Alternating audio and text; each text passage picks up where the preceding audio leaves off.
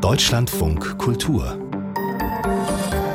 Lesart mit Andrea Gerg. Herzlich willkommen. Ein kleines Haus mit vier Meter dicken, kühlen Mauern, ein Städtchen in der Nähe, wo noch ein Tankwart bedient und sich in der Bar Pierluigi alle kennen. Das ist der Schauplatz des neuen Buchs von Alex Capu und es ist auch der Ausgangspunkt für ein feines und sehr inspirierendes Nachdenken übers Schreiben und Lesen. Gleich ist Alex Capu mit seinem kleinen Haus am Sonnenhang bei uns zu Gast. Das kleine Haus am Sonnenhang, so heißt das neue Buch des Schweizer Autors Alex Capu.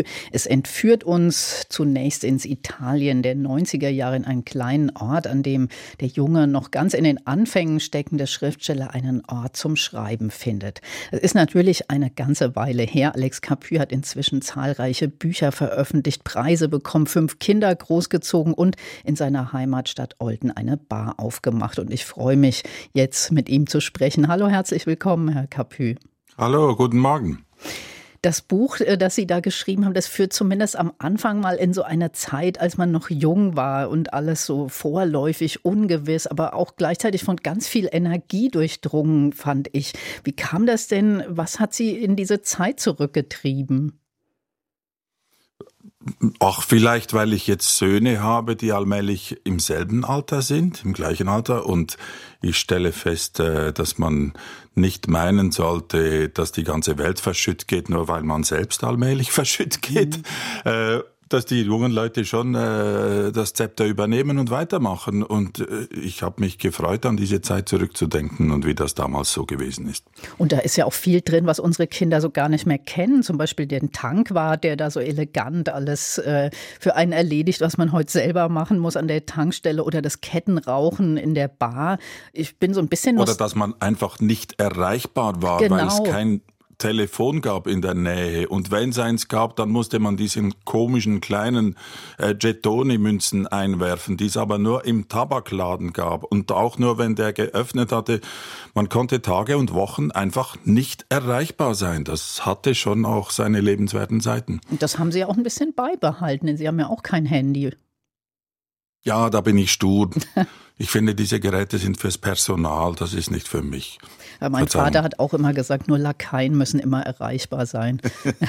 Richtig. Grüße ja, an Ihren Vater. Ja, das Buch, ähm, wenn wir schon bei unseren Eltern und Kindern sind, macht Ihr Buch auch so den Anschein, als ob das ein Stück aus Ihrem Leben ist. Die Freundin, die Sie da am Anfang mit nach Italien nehmen, das ist heute Ihre Frau. Die ersten Schreibversuche, die liegen lang zurück. Aber es geht auch ganz, ganz viel ums Schreiben, ums Lesen. Konnten Sie sich da tatsächlich, als Sie das geschrieben haben, jetzt dieses Buch noch daran erinnern, wie das war? Oder mussten Sie da auch noch mal recherchieren und alte Fotoalben, wenn Sie sowas haben, oder Tagebücher lesen? Oder ist das präsent? Aber nein, das ist mein Schatz an Erinnerungen und wenn ich was durcheinander bringe, was tatsächlich bestimmt geschehen ist, äh, dann ist es auch egal. Es ist ja am Schluss Fiction. Es steht jetzt nicht Roman vorne drauf, aber es ist äh, schöne Literatur. Es ist kein Tatsachenbericht und Vielleicht hieß Mimmo in Wirklichkeit Giovanni und das Haus steht am Osthang und nicht am Westhang oder all diese Dinge, äh, das muss ich doch nicht recherchieren, das braucht keiner zu kontrollieren. Das Buch geht ja auch genau darum, wie wird aus Realität Fiktion und da finde ich, schreiben Sie ganz schön, dass Sie gar nicht nach literarischem Stoff suchen, sondern schreiben, ich bin froh, wenn der Stoff mich in Ruhe lässt. Aber dann packt sie es ja offenbar dann doch irgendwo und irgendwie. Wann ist denn der Punkt erreicht?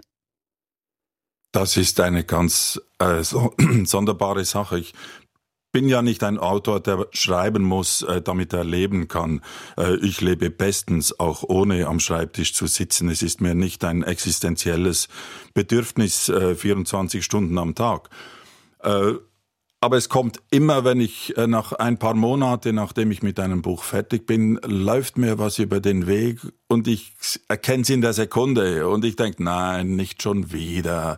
Und ich versuche es noch zu verdrängen und nein, äh, nein, vielleicht erst nächstes Jahr. Aber wenn es dann passiert ist, ist es geschehen und dann muss ich, weil es mich nicht mehr loslässt. Und dann bin ich auch wieder ganz dabei und denke 24 Stunden zumindest auf Standby an nichts anderes.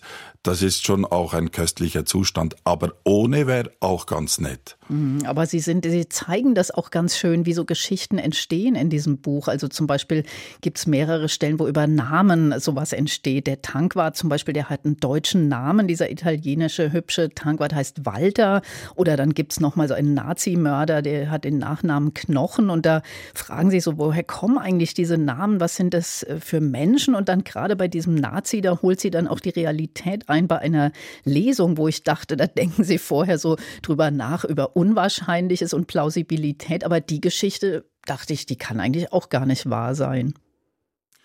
Das ist schon so. Ich meine, ich stoße auf diesen SS-Mann namens Knochen und denke mir, das ist jetzt zu albern, dass dieses Scheusal, dieses blutbeschmierte auch noch Knochen heißt. Aber was soll ich machen? Der hieß historisch äh, tatsächlich so. Dann belasse ich ihm seinen Namen und Jahrzehnte später habe ich eine Lesung und es kommt ein betagter Mann zu mir und sagt, woher haben Sie Hauptmann Knochen gekannt? Sie sind zu jung. Und ich sage, ich habe den nicht gekannt, ich habe ihn mir vorgestellt.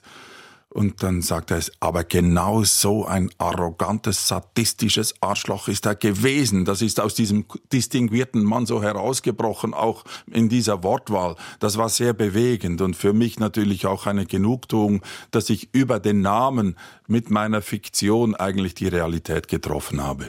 Und Sie sagen ja auch, dass wir eben solche Geschichten brauchen, überhaupt, dass sich da was fügt und dass unser Leben eben nicht nur so eine ja, zufällige Aneinanderreihung von irgendwelchen unzusammenhängenden Ereignissen ist. Ähm, ist das auch was, was Sie als Schriftsteller für sich selbst machen? Denn Ihre Geschichten hängen ja schon irgendwie auch an Ihrem eigenen Leben dran. Ich glaube nicht, dass ich über meine Literatur meine eigene Vita äh, in einen Sinnzusammenhang äh, stellen muss.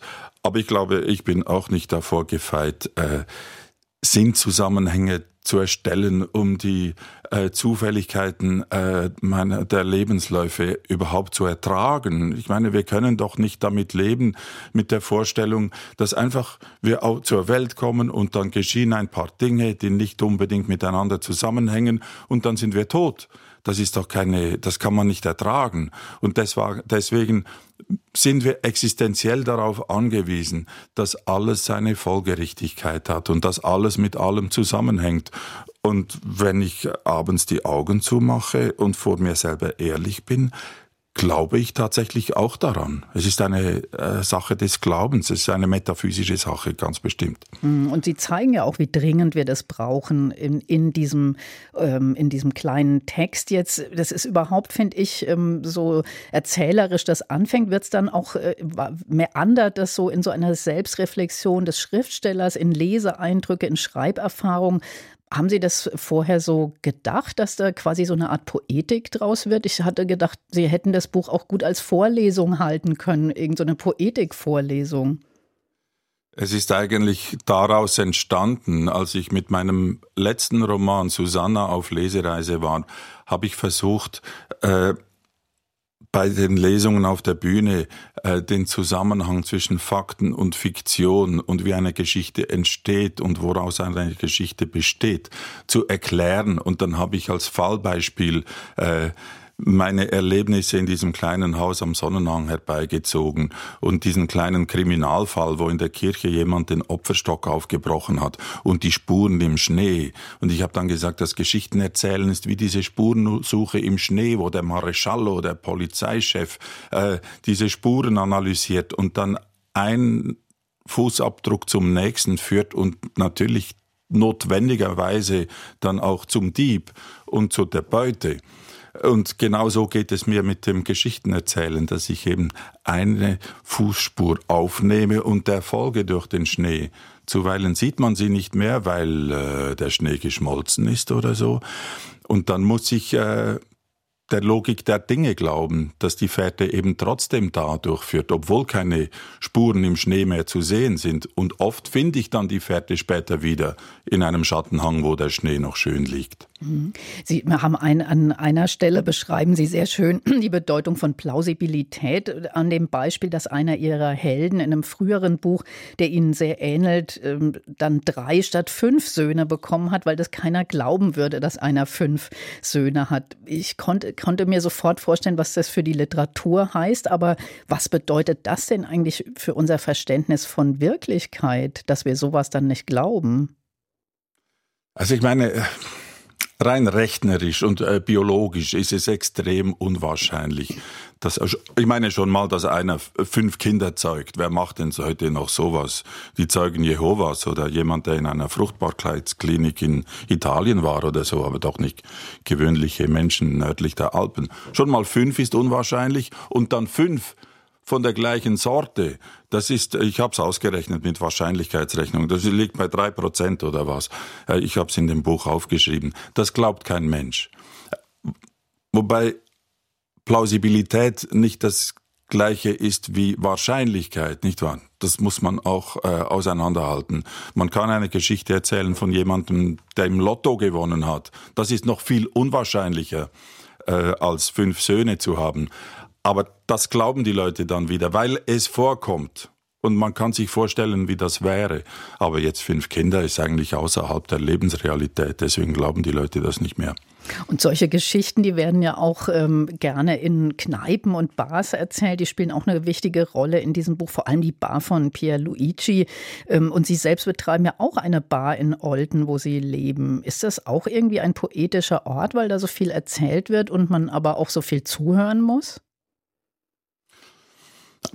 Na, äh, äh, schon ein poetischer Ort, aber was in der Bar geschieht, bleibt in der Bar, nicht wahr?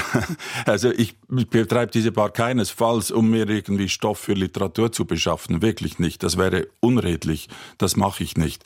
Äh, ich muss ja diskret sein als Wert anteilnehmende Diskretion an den Tag legen, aber auch diskrete Anteilnahme, beides. Aber diese Bar betreibe ich nicht als Schriftsteller, sondern als Mensch, weil ich glaube, dass es sehr wichtig ist, dass die Menschen einander auch physisch irgendwo begegnen können in Freundschaft und nicht nur auf Facebook oder auf Twitter oder wo immer. Und dass Sie das so nicht verwerten, das schreiben Sie auch explizit in dem Buch. Ist das auch so ein bisschen ähm, ja, ein Angehen gegen diese Zeitkrankheit, dass alles und jedes immer irgendwie nützlich und verwertbar sein muss? Ja, das Schönste ist doch das Unnütze, nicht wahr? Das sieht man ja an der Literatur, braucht sie eigentlich auch nicht, aber wir können nicht leben ohne. Äh, und dass ich es wirklich nicht verwende, was ich erlebe in der Bar, stimmt ja auch nicht. Aber es ist einfach nicht so, dass ich es eins zu eins dann abends rasch in mein Notizheft äh, eintrage, sondern das kann Jahrzehnte später wieder aufploppen, wie jetzt Pierluigis Bar, die ich seit bestimmt 25 Jahren nicht mehr betreten habe.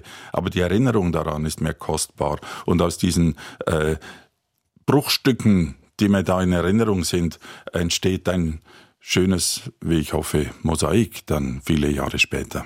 Das ist auf jeden Fall gelungen, Alex Capu. Vielen Dank, dass Sie Zeit für uns hatten. Danke für dieses Gespräch in Deutschland von Kultur. Ihnen. Und das Buch Das kleine Haus am Sonnenhang ist beim Hansa Verlag erschienen. Es hat 160 Seiten und kostet 22 Euro. Spannende Lesestunden für Februar sind garantiert, denn unsere neue Krimi-Bestenliste ist jetzt endlich da. Zehn Titel handverlesen von den Juroren und Jurorinnen und einer davon ist jetzt hier bei mir. Mein Kollege Kolja Mensing hat nämlich mit ausgesucht, womit man sich in den kommenden Wochen wieder mal die Nächte um die Ohren schlagen soll. Fangen wir vielleicht gleich mit dem Spitzenreiter an. Das ist Arne Dahl, höchster Neueinstieg in diesem Monat mit Stummer Schrei schwedische Krimis haben wir eigentlich sonst nicht so oft, mhm. glaube ich, auf der Krimi-Bestenliste. War das für, eine, für dich eine Überraschung, dass er da gleich so hoch eingestiegen ist? Naja, also richtig ist schon, dass so der, der Schweden-Krimi in Kritikerinnenkreisen nicht den besten Ruf hat. Das liegt so ein bisschen daran, dass in diesen goldenen, neun, nach diesen goldenen 90er Jahren mit Henning Mankell und dann Stig Larsson wirklich unglaublich viel so durchschnittliche Ware auf dem Markt gelandet gelandet ist und das ist auch bis heute so. Aber der Arne Dahl ist natürlich so ganz klar einer der ganz großen Player, der weit aus diesem Feld herausragt. Der hat vor ziemlich genau 25 Jahren damals einen überraschend großen internationalen Erfolg mit dieser Serie rund um eine Spezialeinheit der schwedischen Polizei gehabt, im sogenannten A-Team. Und wenn er jetzt eine neue Serie startet und Stummer Schrei ist eben der Auftaktband einer neuen Serie, dann ist das tatsächlich so ein kleines Ereignis. Und für mich war auch doch ziemlich schnell klar, dass ich meine Stimme für Arne Dahl abgeben würde. Und worum geht's? Jetzt bin ich schon neugierig geworden. Ja, der Arne Dahl weiß natürlich genau, was er liefern muss. Und das fängt damit an, dass das Thema von Stummer Schrei schon mal ziemlich brisant ist. Das kennt man ja von Anne Dahl. Diesmal geht es um Ökoterrorismus. Es gibt in und um Stockholm eine Reihe von Anschlägen auf Unternehmen und dahinter scheinen so radikale Klimaschützer zu stecken. Das ist von Seite 1 an auf jeden Fall super spannend. Es gibt tolle Action, gleichzeitig aber auch so kleinteilige Polizeiarbeit. Die Mischung stimmt also. Und es gibt eben auch wieder ein Team, wieder so eine kleine Spezialeinheit, diesmal unter der Leitung einer Frau, Eva Nümann heißt die. Und natürlich ist es das, was einen auch diesmal wieder so richtig reinzieht. Eine Handvoll Polizisten, die alle ihre Geschichte, ihr Privatleben, ihre Probleme mitbringen. Das ist so eine gute schwedische Krimi-Tradition seit Cheval Valö in den 70er Jahren. Hier also im Sozialen, im Zwischenmenschlichen lauert so der eigentliche Krimi. Was ich aber spannend finde, ist, dass Arne Dahl sich diesmal auf dieser Ebene stark zurücknimmt. Der deutet vieles nur so an und die Hintergrundgeschichten der Charaktere werden eher erstmal angerissen. Man ahnt also schon, das ist alles Material für die nächsten Bände und die sind auch schon angekündigt.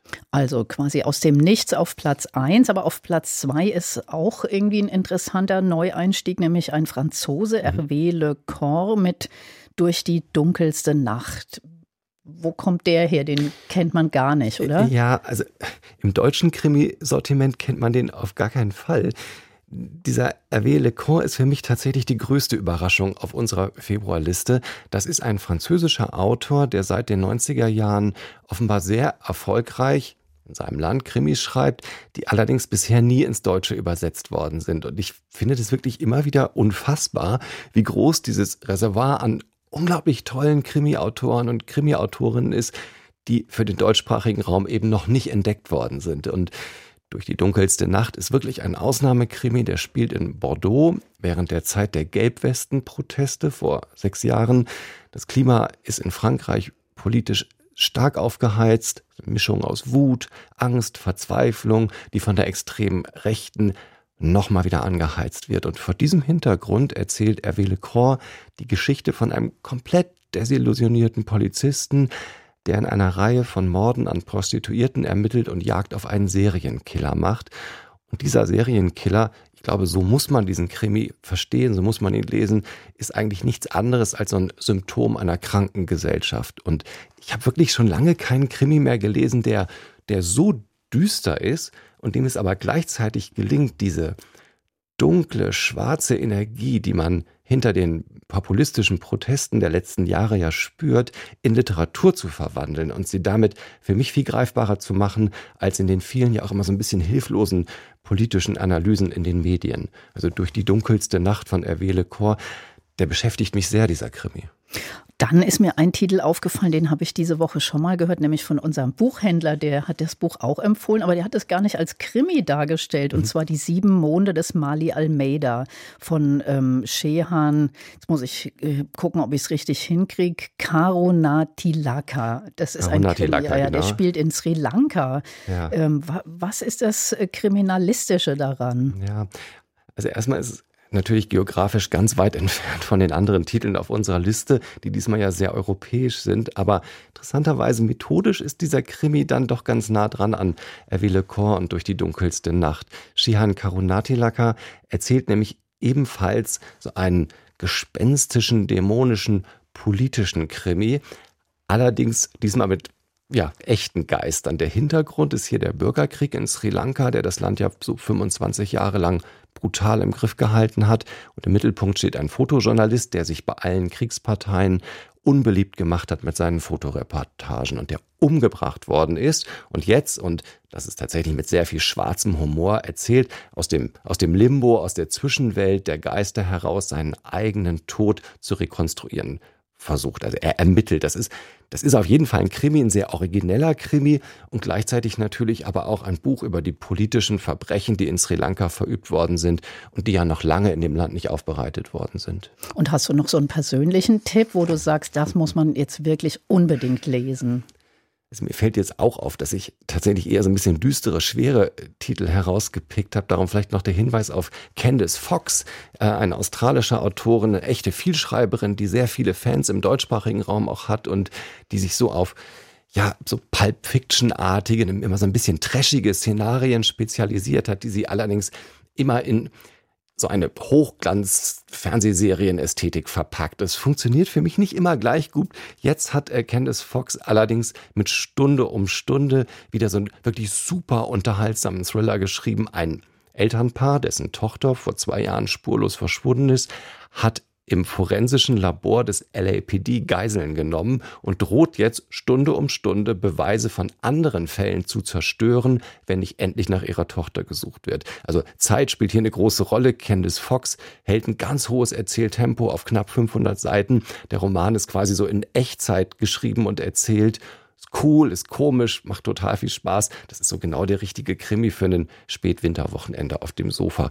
Und natürlich auch ein Neuanstieg auf unserer Krimi-Bestenliste im Februar. Kolja Mensing hat sie uns vorgestellt, die neue Krimi-Bestenliste für den Februar. Und die gesamte Liste, die finden Sie ab sofort auf unserer Website. Und falls Sie Fragen zu Krimis haben, schreiben Sie uns gern an krimi.deutschlandradio.de. Straßenkritik. Ich bin Franziska und äh, mein Lieblingsbuch ist Jins von Fatma Aydemir. Da geht es um eine Familie, die Eltern sind aus der Türkei nach Deutschland gekommen und dann passiert so ein Schicksalsschlag in der Familie und daraufhin wird dann aus der Perspektive von den Eltern und von den Kindern die Familiengeschichte an sich erzählt. Es geht darum, wie sie mit der aktuellen Situation umgehen, aber auch was ihnen vorher passiert ist, wieso sie da sind, wo sie jetzt sind.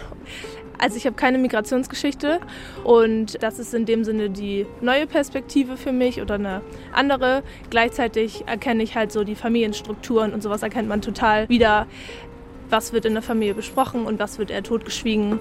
Ähm, worüber redet man und worüber redet man bewusst Jahre und Jahrzehnte lang auch gar nicht? Ähm, das, denke ich, kennen wahrscheinlich leider ziemlich viele Leute aus ihrer Familie. Und diese Kombination macht es für mich irgendwie total besonders und ja, hat große Freude gemacht, das zu lesen.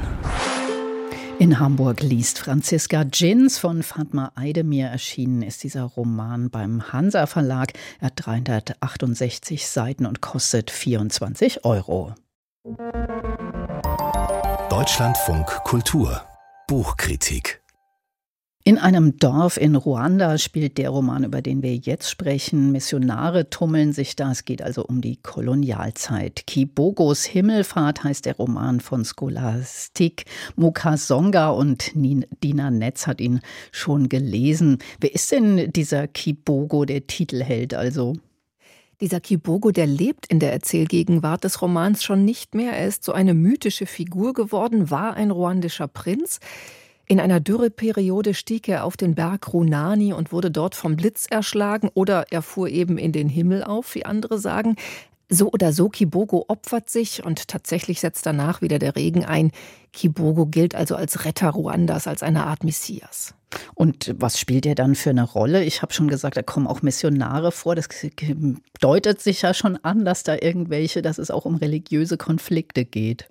Genau, der Roman ist beinahe ein Kammerspiel. Der spielt fast ausschließlich in diesem erwähnten Dorf am Fuße des Runani also dieses heiligen Berges, von dem aus Kibogo angeblich in den Himmel fuhr und entsprechend stark verehren diese Dorfbewohnerinnen und Bewohner nach wie vor ihren Retter Kibogo. Nur setzt der Roman eben zur Zeit des Zweiten Weltkriegs ein. Da ist Ruanda kolonisiert und entsprechend christianisiert. Und den Patern gefällt dieses Festhalten an den heidnischen Götzen, wie sie sagen, überhaupt nicht. Dieser Konflikt, der gipfelt dann in einer ziemlich absurden Szene. Es bricht wieder eine Hungersnot herein, so schlimm, dass viele Menschen sterben, andere in den Kongo fliehen. Und die Zurückbleibenden sehen sich dann so konkurrierenden Heilsversprechen ausgesetzt. Denn die Alten im Dorf, die erinnern sich an Kibogo und wie er Ruanda schon mal gerettet hat. Es gibt eine sogenannte Witwe Kibogos, die seinen Kult immer noch pflegt. An die wenden sich die Alten für ein Rettungsritual. Und der Pater dagegen, der von den Plänen Wind bekommt, der ordnet für denselben Tag, an dem dieses Ritual geplant ist, eine Marienprozession. Auf dem Runani an. Am Ende jedenfalls regnet es dann und schwer zu sagen, wer diesmal Ruanda gerettet hat. Jetzt hat ja diese Autorin Scholastik Mukasonga schon zwei äh, andere Romane, die auch auf Deutsch erschienen sind ähm, und die handeln vom Völkermord in Ruanda. Darum geht es aber diesmal offenbar gar nicht. Was würden Sie sagen, ist so das Generalthema dieses Romans? Ich würde sagen, es geht hier um eine Kultur, um die Geschichten der Ahnen, um Traditionen. Scholastik Mukasonga erzählt davon, dass die Kolonisten sich wirklich alle Mühe geben, diesen heidnischen Glauben auszurotten. Sie erzählt von immer neuen Versuchen der Weißen, die Deutungshoheit über diesen Runani, über den Berg an sich zu reißen. Da tritt zum Beispiel dann auch ein europäischer Professor auf, der im Gegensatz zum Pater ganz versessen auf die alten Geschichten ist. Aber da er über okkulte Orte forscht, will er unbedingt hören, dass auf dem Runani Menschenopfer vollzogen wurden. Also so sehr die Weißen sie auch zu unterdrücken oder in ihrem Sinne umzuwandeln versuchen, irgendwie lebt diese Geschichte von Kibogo im Dorf doch immer weiter, auch wenn sie immer wieder Veränderungen erfährt. Dieser Berg wird so zum Symbol für das kolonisierte Ruanda, in dem die konkurrierenden Erzählungen verschiedener Kulturen aufeinanderprallen. Also im Kern geht es um Mut, um Zugehörigkeit und am Ende natürlich um Identität. Und wie ist das so geschrieben? Also wie erzählt die Autorin davon? Also auf welcher Seite Scholastik Mukasonga in dieser Geschichte steht, ist von vornherein klar, denn sie lässt den Roman so von einem kollektiven Wir erzählen. Die Autorin hat ja selbst ruandische Wurzeln, lebt in Frankreich.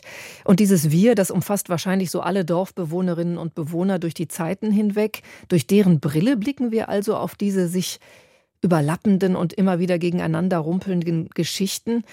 Für die Dorfbewohner hat das Wir immer mal auch leisen Spott übrig, zum Beispiel wegen ihrer Leichtgläubigkeit oder wenn sie für eine Dose Bier bereit sind, quasi alles zu tun. Das ist aber so liebevoller Spott. Also die Sympathien der Autorin liegen eindeutig bei den Schwarzen.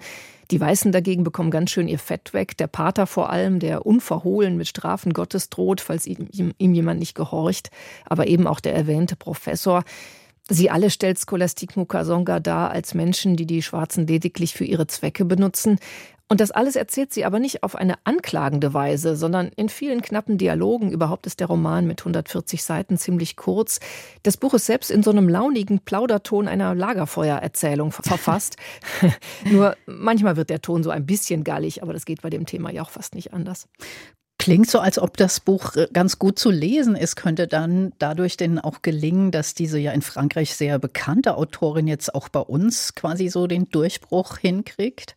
Ja, ich hoffe das. Also mit Klaassen bringt ja jetzt zum ersten Mal so ein großer Publikumsverlag von, aus der Ulstein-Gruppe einen Roman von Scholastik Mukasonga raus. Und ich finde, das hat die Autorin wirklich verdient, denn dieser Roman zeigt, auf welch hohem Niveau sie über Kultur, über Identität reflektiert und quasi en passant authentische Einblicke in die ruandische Geschichte liefert. Und das aber eben in so einem ganz eigenen, warmen, leichten Tonfall und mit so einem wunderbaren, leisen Humor. Dina Netz war das über den Roman Kibogos Himmelfahrt von Scholastique Mukasonga. Aus dem Französischen Übersetzer das Buch Jan Schönherr ist beim Klasen Verlag erschienen und kostet 23 Euro. Bücher zu lesen, sich richtig mitreißen zu lassen in eine andere Welt, das ist auf jeden Fall für alles Mögliche gut, denn es bildet nicht nur, sondern stärkt auch die Seele, wie schon Voltaire meinte. Ob man aber diese Medizin in traditioneller Form, also mit einem Buch in der Hand zu sich nimmt oder am Computer oder E-Reader, das macht durchaus einen Unterschied. Zumindest hat Yvonne Koch das im Gespräch mit Experten erfahren. Schwarze Zeichen auf weißem Hintergrund. Beim Lesen fügen wir diese zu Worten und sogar zu Bildern im Kopf zusammen.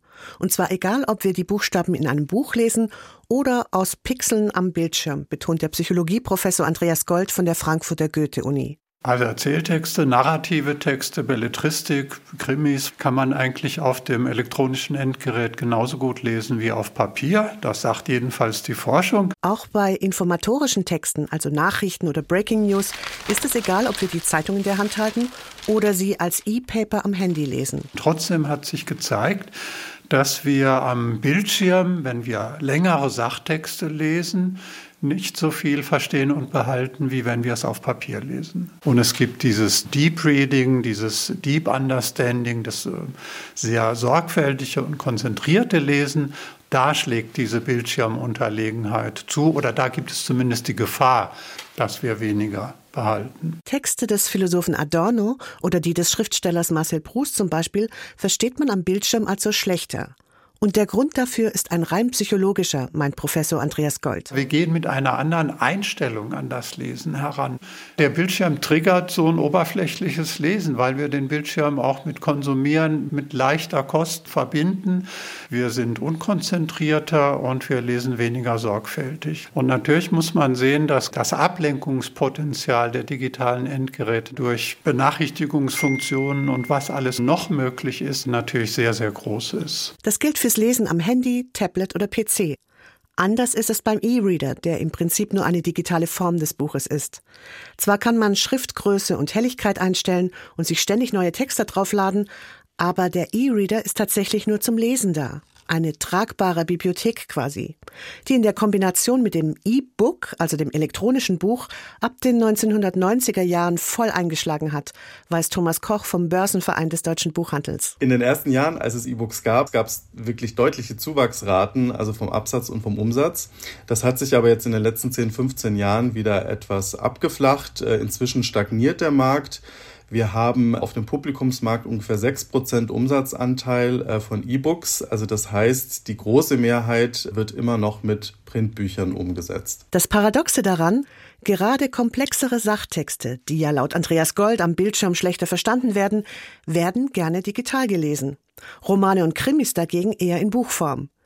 Der Grund dafür sei allerdings eher ein emotional sinnlicher, vermutet Thomas Koch. Viele Menschen schätzen eben auch das Analoge und die Haptik und auch den Geruch von gedruckten Büchern. Und gerade in so einer Zeit, die sehr von Digitalisierung geprägt ist, von Stress, wo viele auf Social Media sind, schätzen sie doch auch dann was Analoges, was zum Greifen, um auch zu entspannen und zu entschleunigen. Trotzdem, wir werden in Zukunft immer mehr digital lesen, meint Psychologe Andreas Gold. Allein schon deshalb, weil viele Bibliotheken oder Enzyklopädien Texte oft nicht mehr in Papierform anbieten.